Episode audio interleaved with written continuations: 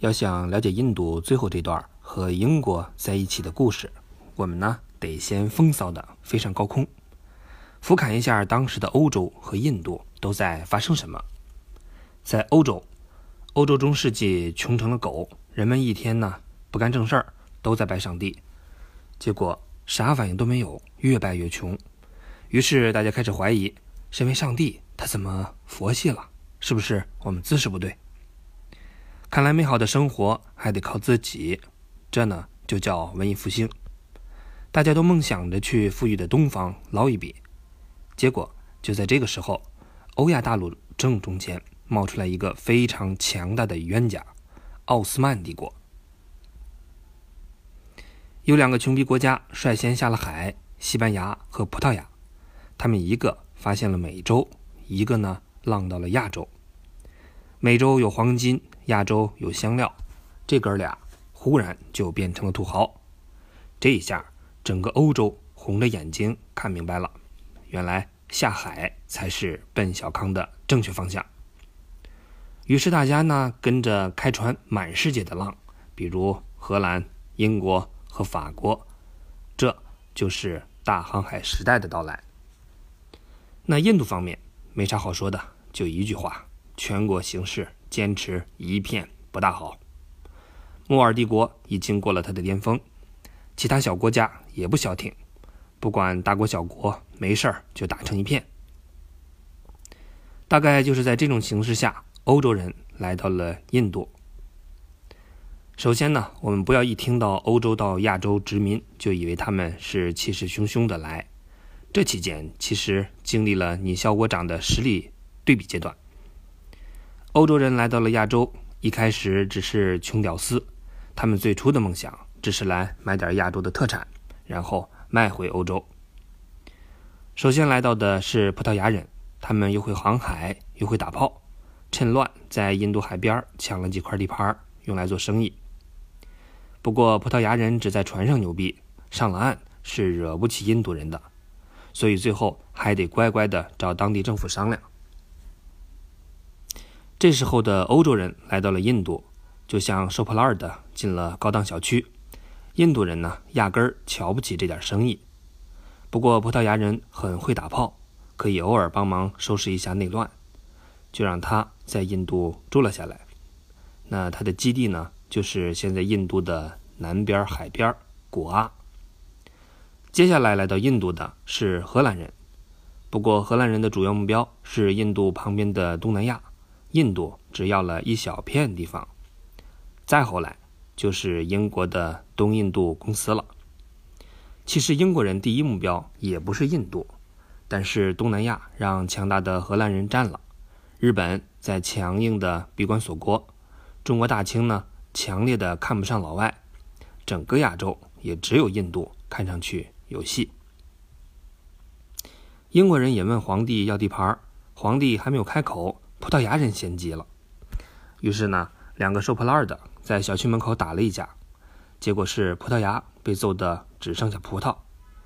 皇帝一看呢，英国人挺牛逼啊，加上这个时候帝国正在打仗，还真有点缺钱，英国就趁这个机会进入了印度。印度有个不错的地方叫孟加拉，在印度的东北部。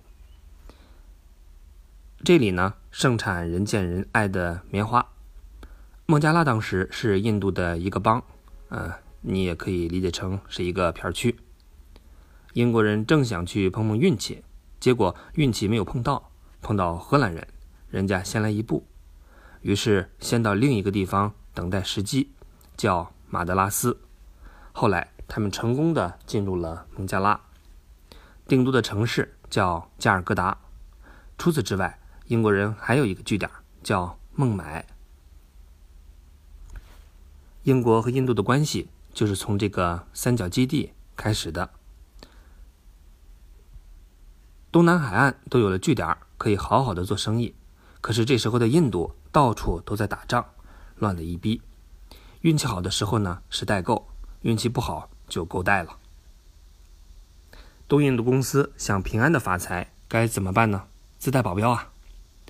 保镖一多就成了军队，印度老百姓一看，国家这么乱，倒是英国人那里安全感爆棚，于是都跑过来给英国人打工。结果就是东印度公司除了做生意，还管理了许多印度小百姓，慢慢的就变成了当地的小政府。不过这时候的英国人只想赚钱，对占地盘没什么兴趣，因为在印度搞管理是很烧钱的。最重要的是，管理印度人还十分的烧脑。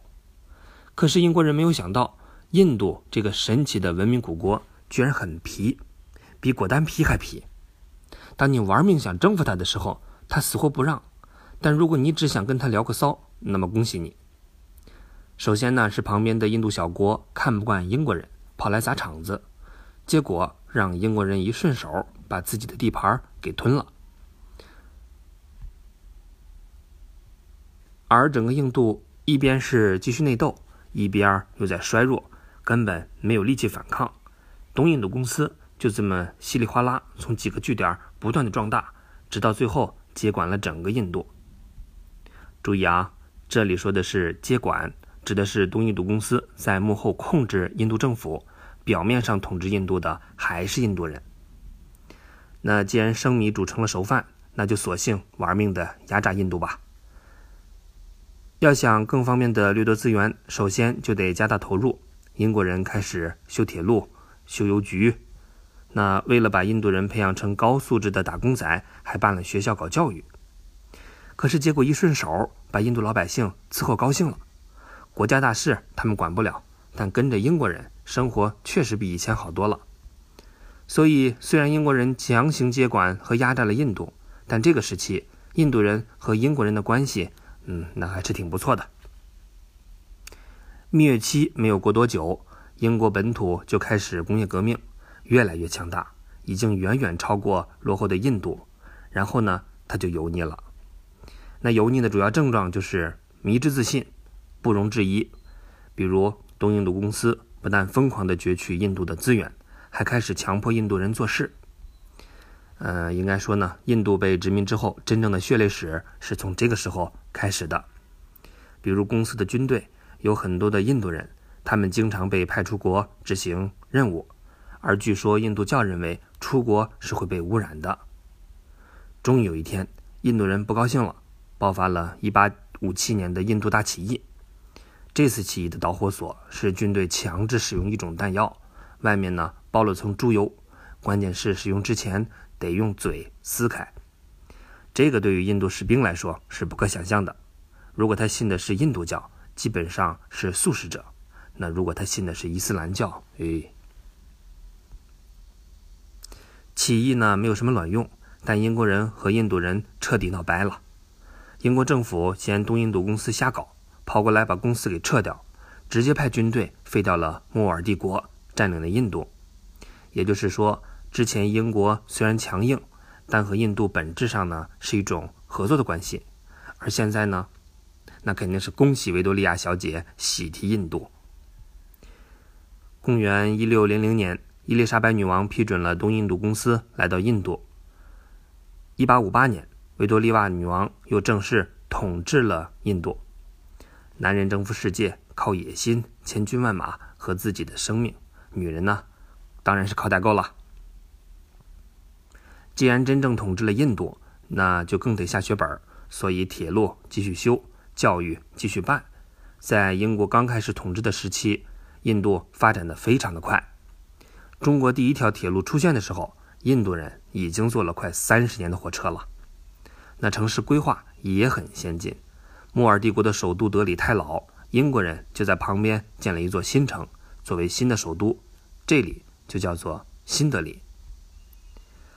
每一个民族都会成长，这是挡不住的历史进程。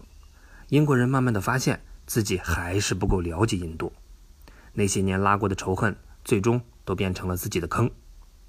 以前印度人没有什么好文化，很好忽悠，结果被英国人一教育，有文化了，哎，还有自尊了。他们忽然发现，哎呀，我操，阿拉是印度人，怎么啥事都能听英国人的呢？以前民族很多，没有什么共同语言，一言不合只能上手。那现在好了，都学会英语了。更要命的是，印度地形复杂，以前大家彼此的隔绝也搞不出什么事情来。